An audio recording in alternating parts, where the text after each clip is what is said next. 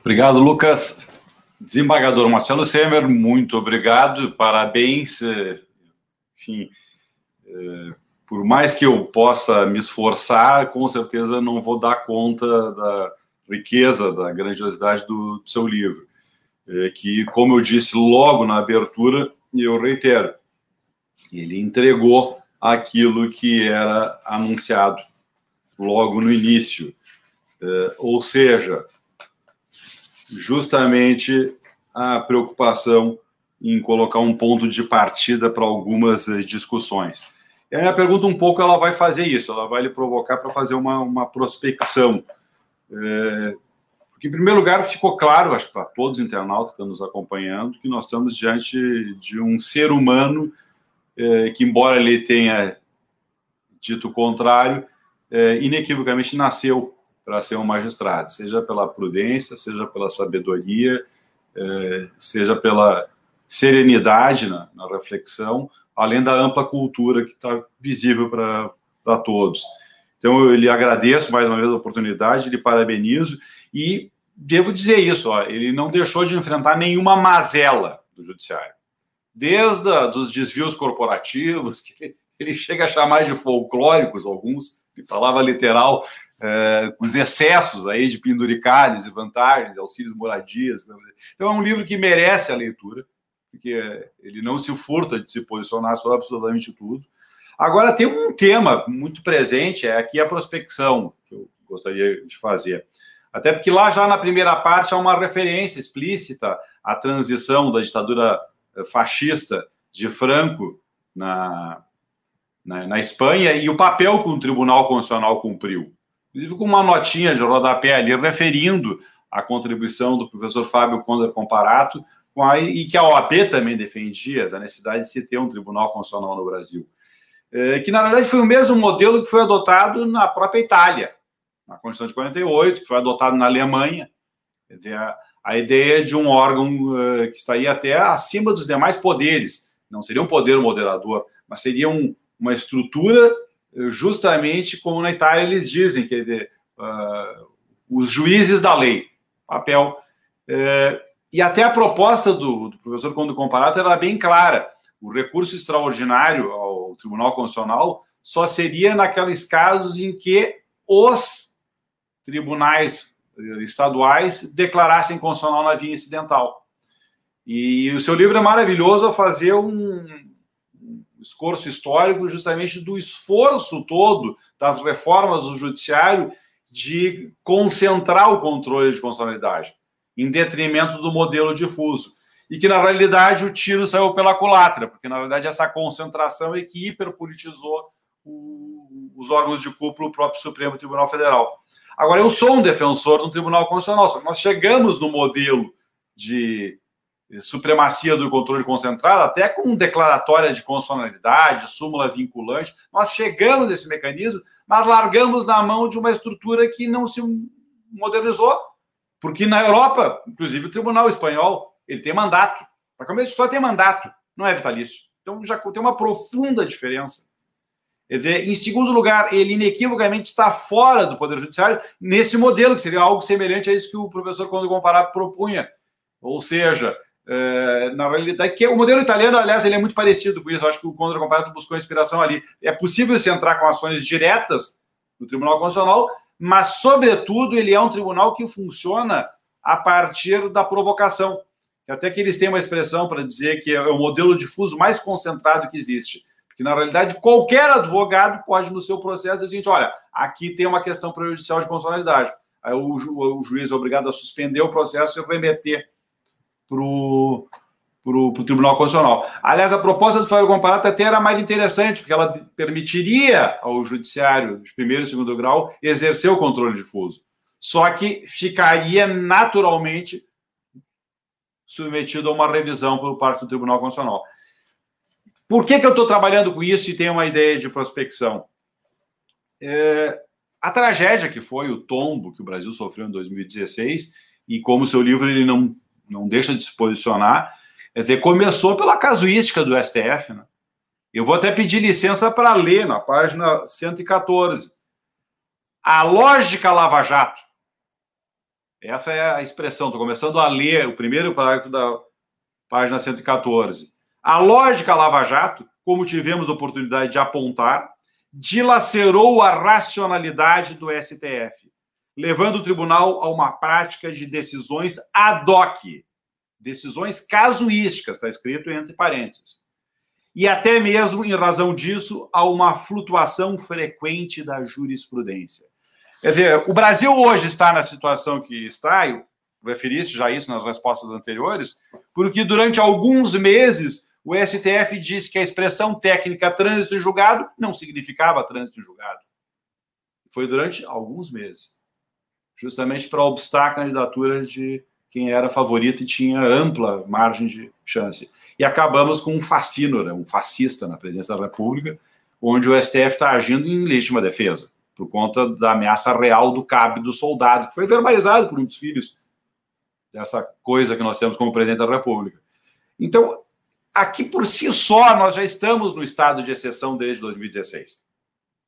E, e, e com muito brilhantismo, coloca os, os, paradoxos que estão, que estão bem presentes. É, além disso, que acabou de responder na pergunta anterior aí do, do Lucas, é, quer dizer, o Tribunal Constitucional não cumpriu o papel que no Conselho Social Europeu todos os tribunais constitucionais cumpriram, que era justamente de ser proativo na efetividade dos direitos sociais. O limite, e isso eu coloco, pelo menos eu assim interpretei o seu livro, o limite do ativismo está exatamente aí. Ou seja, em dar eficácia aos direitos fundamentais, e, sobretudo, os direitos fundamentais sociais. Que uma sociedade complexa, realmente nós sabemos é, que é difícil se resolver tudo na letra fria da lei. Então, os tribunais constitucionais têm um papel fundamental no efetivar as cláusulas sociais, os compromissos sociais. Agora, o ativismo não se teve aí, pelo contrário. Aí nós temos um enorme de um ativismo por omissão. Existem hoje sete, é a última avaliação que eu fiz, ações diretas de constitucionalidade no Supremo Tribunal Federal contra a emenda Constitucional 95, que é de 2016. A emenda 95 suspendeu durante 20 anos a reposição dos gastos com as despesas sociais. 2016, já fazem cinco anos e não foi julgado. Então, o maior ativismo do STF é por omissão. Foi assim na questão da poupança, inclusive. O bloqueio da poupança por Collor, o Supremo simplesmente foi omisso. E quando foi julgado, já estava já tava prejudicado é, outra passagem, chega a dizer: os tribunais têm se mostrado demasiado tímidos em relação à questão, às questões de justiça distributiva. No que se refere ao STF, isso seria um eufemismo a se considerar a forma como tem dado suporte à desconstrução das proteções sociais. Por exemplo, com aceitação sem restrições da terceirização, adesão às reformas trabalhista e previdenciária como todos estão vendo, é uma obra de referência assim que cumpre o que está anunciado lá no início. Ela vai nos orientar durante um bom tempo a refletir sobre uh, os caminhos que o país pode tomar. Mas qual é a minha pergunta? Onde fica a função contra a majoritária? Porque, na realidade, é este que é o, a origem do judiciário. O judiciário é o único dos três poderes que não tem é, investidura por legitimação uh, popular. Não é uma, uma instância representativa. E aí o maior, perdoe a palavra, eu que estou usando aqui, até porque uh, eu acho que foi muito elegante, não omisso de forma alguma, não pouco contundente, mas elegante das palavras, quando inicia dizendo a lógica lava-jato. Eu diria, ironicamente, a ética lavajatista.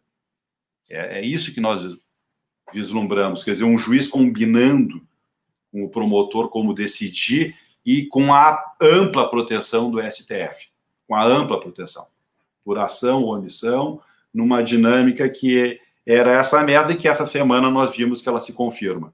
Nós vimos que ela se confirma.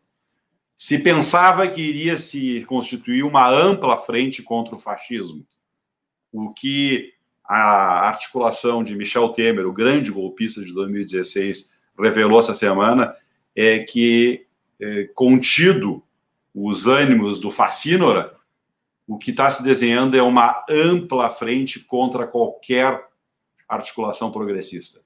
É isso que está se desenhando. E não podemos esquecer que Luiz Fux, há pouco tempo atrás, se reuniu com os generais e disse: fiquem tranquilos, isso está na imprensa.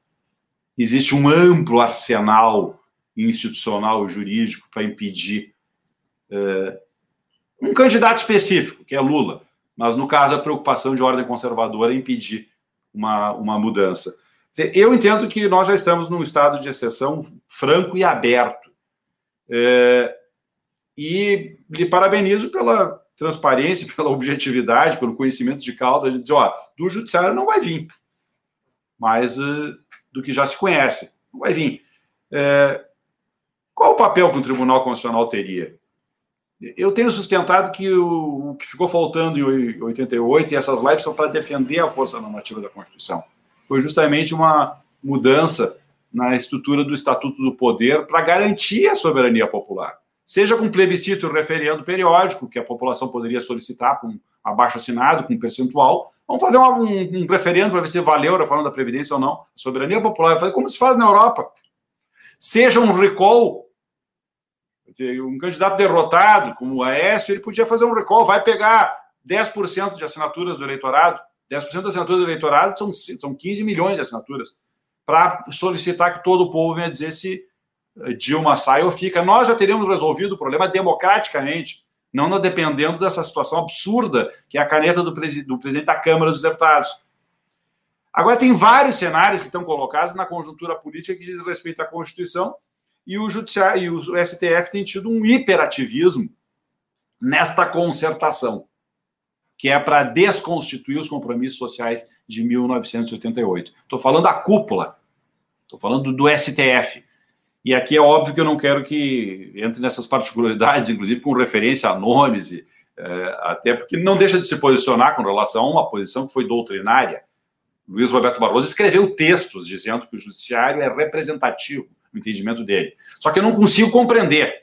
Todos os livros de sociologia que eu já li, até a classificação é, dos tipos ideais de legitimidade de Max Weber, eu não consigo ver onde é que eu vou colocar ali a, a, a legitimidade representativa. A legitimidade do judiciário, por definição, é uma legitimidade racional, baseada justamente na cognição da lei. A legitimidade do judiciário é esta. Né? É, e, e, e, o professor é, desembargador Marcelo Temer, ele aponta isso. É isso que ele chama de um tiro no pé. Quanto mais o juiz quer ser simpático às amplas massas, quer julgar conforme a opinião pública, mais ele perde legitimidade, justamente porque a legitimidade dele é uma legitimidade racional baseada na lei. E como eu li ali, o professor, o desembargador uh, Marcelo uh, Semer, ele aponta com toda tranquilidade ali, uh, justamente que as decisões do STF no último período foram ad hoc, casuísticas, e justamente de, dentro da lógica da Lava Jato, ou seja, e também trabalha aquela ideia, né? É, que aí tem uma prepotência, tem uma arrogância de quem se acha moralmente superior à sociedade e quer se assumir e se investir na condição de agente político. E, e Luiz Roberto Barroso teorizou, ele escreveu. Aliás, tem um outro texto dele, que é de logo depois da Constituinte, onde ele, o, o título do texto, ele escreveu duas versões, depois ele mudou, né, Ricardo? A primeira versão que ele publicou era o papel aceita qualquer coisa. Ele ataca abertamente o artigo 1 e o artigo 3 ataca. Diz aquilo ali não tinha que estar ali. Como se fosse possível alguém dizer que a obra do legislador uh, tem palavras inúteis, que é o beabá da hermenêutica. Então ele, ele escreve, o título do texto é uh, O papel aceita qualquer coisa. Como ele diz, ó, essa Constituição aí, que é um. E aí, e aí, no julgamento agora das privatizações, que ele liberou a venda sem lei, sem licitação das refinarias, uh, e o Supremo fez por ampla maioria, só o Faquinho Lewandowski votaram contra e o Marco Aurélio ele votou porque ele era contra a medida cautelar rever uma jurisprudência que era lá da época do Collor. Privatização só com, com lei autorizando quando mexe no controle acionário, tem que ter licitação, né? mas eles liberaram por, por ampla maioria. E o ministro Barroso ali disse que o problema da nossa Constituição é que ela foi feita em 88 e um ano depois teve a queda do muro. Então, a minha pergunta é o papel contramajoritário do judiciário diante da ideologia constitucionalmente adotada. Porque a nossa Constituição ela absorveu o que tinha de melhor no mundo em termos de constitucionalismo, um compromisso de inclusão social. E todo o processo que se viveu de 88 até hoje, e agora definitivamente, está comprovado isso, que nós vamos ter no ano que vem é uma grande frente contra qualquer mudança progressista. É isso que vai, que vai acontecer. Só que isso revela que o arsenal que o Luiz Fux falava está funcionando. O grande arsenal ele está ele tá operando. Mas a minha pergunta é com relação ao tema da live, justiça e política. Qual o papel de um tribunal constitucional nesse modelo que teve na transição espanhola, que já foi o, o segundo momento constituinte na Europa? Agora eles já estão vivendo um terceiro, que são os tribunais constitucionais no leste europeu, pós, pós queda do muro. É, mas hoje toda a Europa está tomada por tribunais constitucionais com o modelo que Kelsen preconizava, ou seja, uma estrutura apartada do dia a dia do judiciário, é, que cumpriria um papel de freio contrapeso frente até mesmo a essa dinâmica conservadora o, comum, ordinária no, no Poder Judiciário. Por quê? Porque quando se tem uma mudança constituinte, se tem um novo texto. E daí é para esse texto se transformar em norma efetiva, em prática efetiva, é ver, tem um mundo, tem um mundo. E era a preocupação dos constituintes. A gente trabalhou aqui, até inclusive com o Emílio Santoro, que é o nosso supervisor, meu e do Ricardo, no pós-doutorado na Universidade de Florença, é justamente o esforço que houve de Piero Calamandrei, que foi constituinte, é, Constantino Mortati, que depois veio a ser é, juiz do Tribunal Constitucional, Vétio Crisafulli, a grande inspiração de José Afonso da Silva, na, na, obra dele, Aplicabilidade das Normas Constitucionais. Quer dizer, o esforço deles no pós-constituinte é vamos implantar essa Constituição. E ainda assim eles tiveram 20, 30 anos ali de resistência, foi a partir do maio de 68 que acabaram implantando. E aí o Santoro nos disse: olha, não foi não tanto o texto, o texto foi importante. O que mais garantiu isso foi a renovação da magistratura. A magistratura passou por um processo de renovação, eh, setores populares começaram a ingressar na magistratura e eh, a grande contribuição de Piero Calamandrei, de Constantino Bortati, Vétio Crisafulli, foi na condição de professores, que eles educaram as novas gerações, assim como ainda hoje faz Ferraioli. Ferraioli é um grande professor da Escola da Magistratura Italiana. Até quando eu tive com ele, por pouco, eu não, se eu tivesse ficado mais algum período, ele estava recém iniciando um curso especificamente para magistrados, que ele me convidou para participar e, e, acompanhar. Uma oportunidade de ouro, mas eu já estava com passagem marcada para retornar. Mas existe todo um esforço de renovação do pensamento da magistratura, e foi isso que levou 20, 30 anos, mas é que acabou se efetivando. Profe professor desembargador Marcelo Temer, Semer, desculpa pelo ato aqui, quase que eu. Semer, ah, tem uma letra de diferença. É, nós vamos conseguir fazer isso, uma renovação do pensamento é, em sintonia com um tribunal constitucional que dê concretude a, a, a essa, esse compromisso de inclusão social, dando uma guinada nesse processo histórico que é um processo histórico de, como colocou o Lucas, de mercantilização do direito, de mercantilização de tudo, em sintonia com a financiarização da economia, é, abrindo mão de escolhas estratégicas, está aí o tema do petróleo, é, nem se fala é, da reforma trabalhista, do absurdo, a emenda constitucional 95, quer dizer, o, nós vamos pagar imposto para é, pagar é, dividendo para especulador financeiro. É essa que é a dinâmica, e o país vira uma grande fazenda, é, enfim, produtora de produtos primários, com uma desindustrialização, com um desemprego monumental. Quer dizer, a efetividade do texto da Constituição, aquele originário, é, é imprescindível, porque por mais emendas que tenham feito, o artigo 1 está lá. Os fundamentos da, da, da, República, do Estado Democrático de Direito, é, e os objetivos estão no artigo 3 construir uma sociedade livre, justa e solidária. Aquilo está de pé. Por mais que o ministro Barroso tenha dito que o papel aceita qualquer coisa, e aquilo tem força normativa. E a magistratura é imprescindível. Mas a magistratura, essa que tem o Castro até comentou, uma investidura aristocrática por definição, que é um concurso público. Agora, essa investidura aristocrática não a torna uma aristocracia de longe do povo e sem compromisso racional com a, com a sua legitimidade, sob pena de dar um tiro no pé, que é o que o desembargador Marcelo Temer, Semer, Desculpa que é só uma letra, e como nós estamos falando na pessoa, como nós estamos falando na pessoa, não, não, não é ato falho, pelo contrário. Pelo contrário, porque eu conheço o livro dele, o Elementos de Direito Constitucional, e realmente não, ele não fala em direito social ali. Né? É, é, é, é, um livro muito, muito, muito. É uma sebenta, né? Não tem como comparar com a grandiosidade da, eh, da sua obra. Tribunal Constitucional ideologia constitucionalmente adotada. Quando é que nós vamos conseguir é, fazer disso com o, o, papel não só da magistratura, mas de todos os operadores do direito? Fazer disso uma Constituição viva e uma Constituição é, vivente. É, é, essa a razão de ser das nossas lives. Eu queria já até falar para os internautas. Nós só vamos ter mais quatro lives.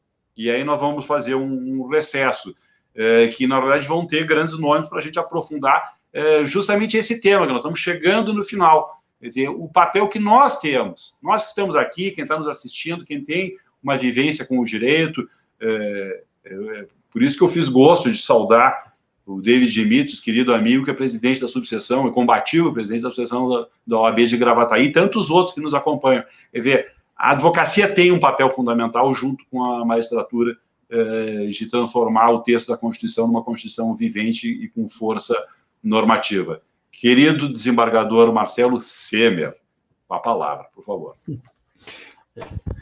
Vitorelli, você não é o primeiro que faz essa confusão. Faz um, um, um tempo atrás, é, acho que estava no auge assim da, da é, de ver se ele ia ser preso, não vai ser preso, processado e tal. Está numa sustentação oral, o advogado fala: ah, desembargador Marcelo Temer. Eu falei, ah, esse perdeu, né? Esse aqui já perdeu. Mas foi lógico que foi, foi brincadeira. Nossos nomes são, são parecidos, não tem muito é, o que fazer. Eu, eu, eu chamaria atenção para algumas coisas que você colocou. Lógico que a argumentação foi muito grande e eu não posso ser tão extenso aqui na resposta. Mas, em primeiro lugar, a questão do, do, do poder contra-majoritário. Eu acho que essa é uma questão central é, para a gente entender o que está acontecendo, né? é, é curioso, né? Porque é, essa, essa fúria contra o Supremo, a gente viu isso, né? É uma, uma fúria de massa, uma, uma, manifestação de massa contra o Supremo. Obviamente, com, com, é, com, tintas fascistas, eu não vejo dúvida, objetivos golpistas e tintas fascistas, eu não vejo dúvida nisso. Mas essa ideia de sair na rua para pressionar o Supremo, é, isso nasce com a Lava Jato. É, e esses ministros que defendiam é, é ouvir a voz das ruas, né, é, ou não se ficar é, cego à questão da impunidade, principalmente Luiz Fux e, e, e Luiz Roberto Barroso, foram aqueles justamente que, que contestaram fortemente a, a, manifestação de 7 de setembro. Com toda razão, eu subscreveria ambos os discursos que fizeram, mas é preciso fazer uma autocrítica para entender que eles também fizeram parte disso.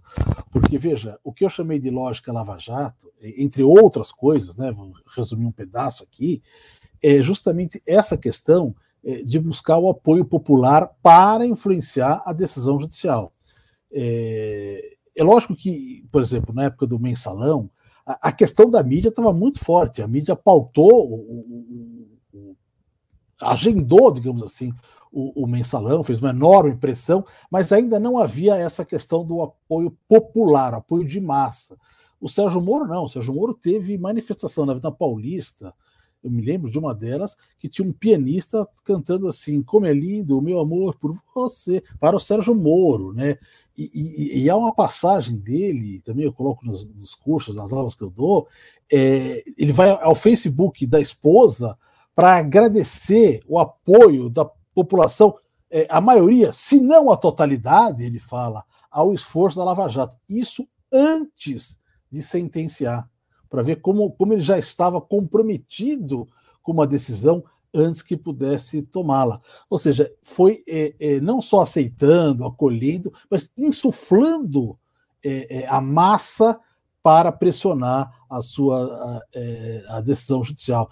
Então, todos aqueles que, que, que é, participaram disso, inclusive os ministros que deram aval com teorizando, digamos assim, a necessidade de ouvir as ruas, etc. e tal, são corresponsáveis por isso, né? Deram o tiro no pé, porque trazer, é, é, fazer, é, é julgar com base na vontade popular, isso é se anular, porque se é a vontade popular que vai decidir, eu não preciso do juiz eu faço lá um plebiscito, faço um referendo, faço aqui, como é que é aquele programa da Globo que tinha antes, você decide, né? Tinha cada um tiro lá e tal. Aquilo também eram questões, é, questões morais que eram resolvidas pelo telefone. Quem liga mais e tal.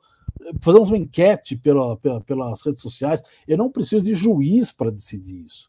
É, e a questão fundamental é, da democracia constitucional é que ela não é só democracia, ela é constitucional também. Portanto, não é só a maioria que toma as decisões. Há uma série de decisões que não está submetida à maioria. Né? Se eu vou dar o direito de defesa ou não vou dar o direito de defesa, não está submetido à maioria. Isso é obrigatório. Tem que, esse respeito está sobre é, é, a questão é, da maioria. A democracia constitucional tem esse perfil e, portanto, não é simplesmente uma coisa de massa. Quem, onde a, a a, é, todo poder é, está relacionado à massa e nenhum ao indivíduo, é no fascismo, né?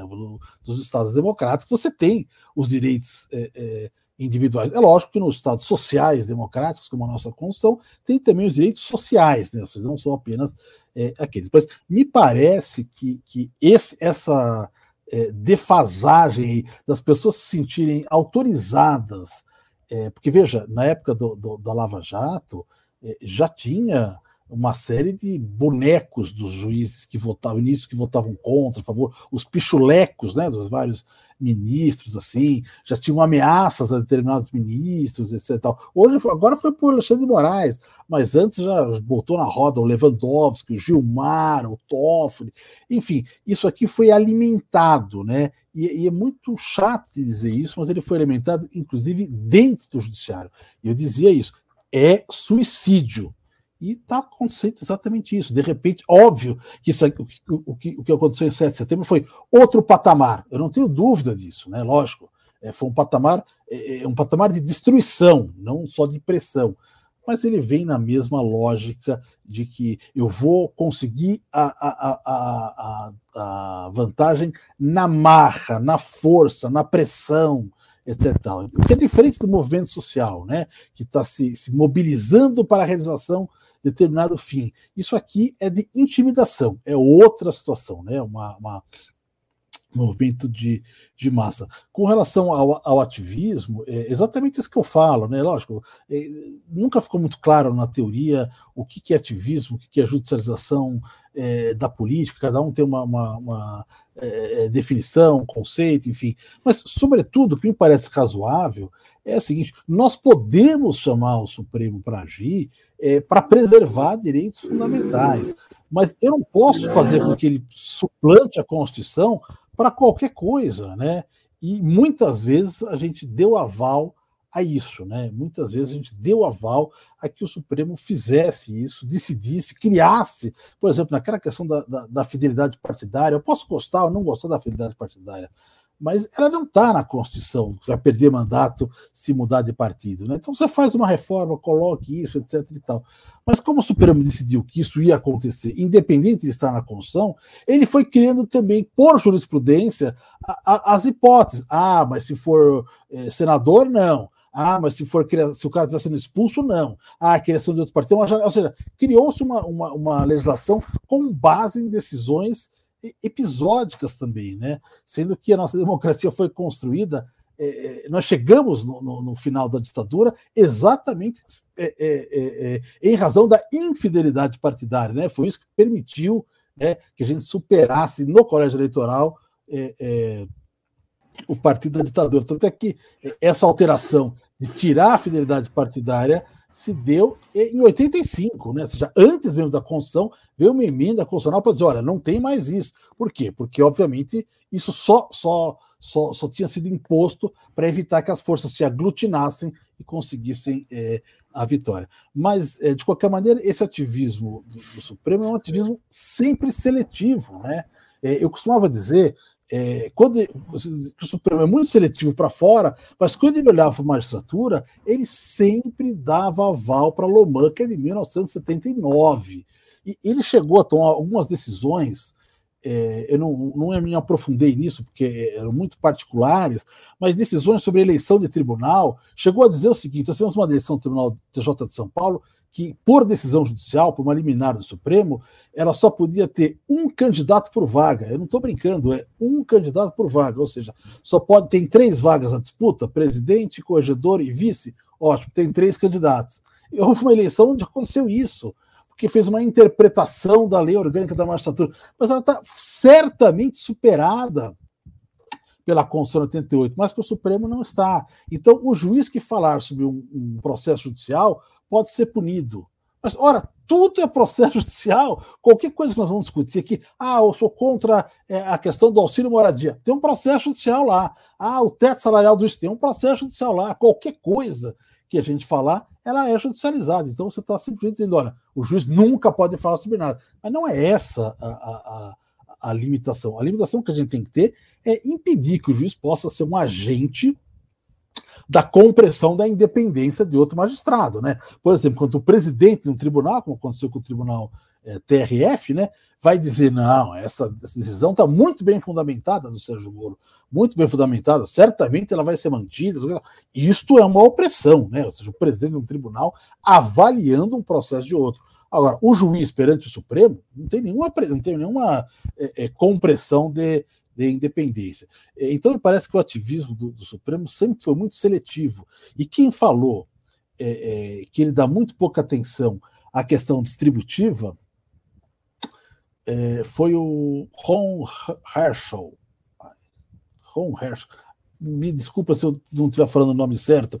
Ele faz uma crítica ao excesso de judicialização em vários lugares do mundo e fala: olha, para os progressistas e keynesianos, ainda tem esse alerta ou seja, não, não há encontrar decisões judiciais que tenham avançado profundamente eh, nas questões distributivas, né? ou seja, não se está garantindo direitos sociais profundos por intermédio da judicialização da polícia. Embora, óbvio, tem, não há dúvida que, que foi cumprida uma série de lacunas aí. Essa questão de, de medicamentos, a gente tem que lembrar disso, que isso acabou sendo uma forte pressão na época, né? Porque ele, ele nasce isso com os medicamentos é, é, contra a AIDS, né? Acabou sendo uma, uma, forte pressão para que o executivo cumprisse a sua tarefa é, é, de prover medicamento, e ao final o Brasil acabou sendo uma referência nesse tipo de tratamento naquela época.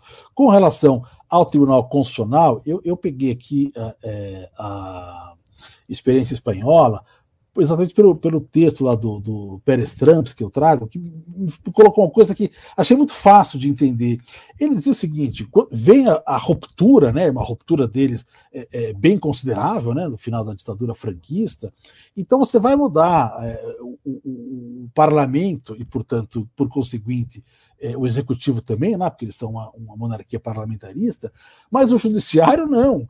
Então, pouco adianta ter uma constituição de vanguarda democrática se o estamento que está lá para interpretar aquilo ainda está com um resquício franquista, porque muitos anos a, a, a, ditadura, né? Então não conseguia fazer isso. Então é, era necessário suplantar isso por uma força democrática que fizesse um pouco de cada, de cada poder e criasse um tribunal que estivesse, digamos assim, fora do cotidiano das decisões. Né? Mas o nosso Supremo, os ministros da época da, da, da Constituinte e também depois, na época da reforma, não quiseram abrir mão é, é, de poder, portanto, não quiseram abrir mão de estar no cotidiano. Se eles tivessem abrido mão de estar no cotidiano, não teria julgado o mensalão, por exemplo, que é um processo criminal, né? Foi julgado lá porque eles estão no cotidiano. Mas, evidentemente, todas as mudanças que foram feitas na reforma do judiciário, elas tinham, demandavam uma corte constitucional, porque elas colocaram é, praticamente as questões é, é, é, é estruturais na mão do Supremo, né?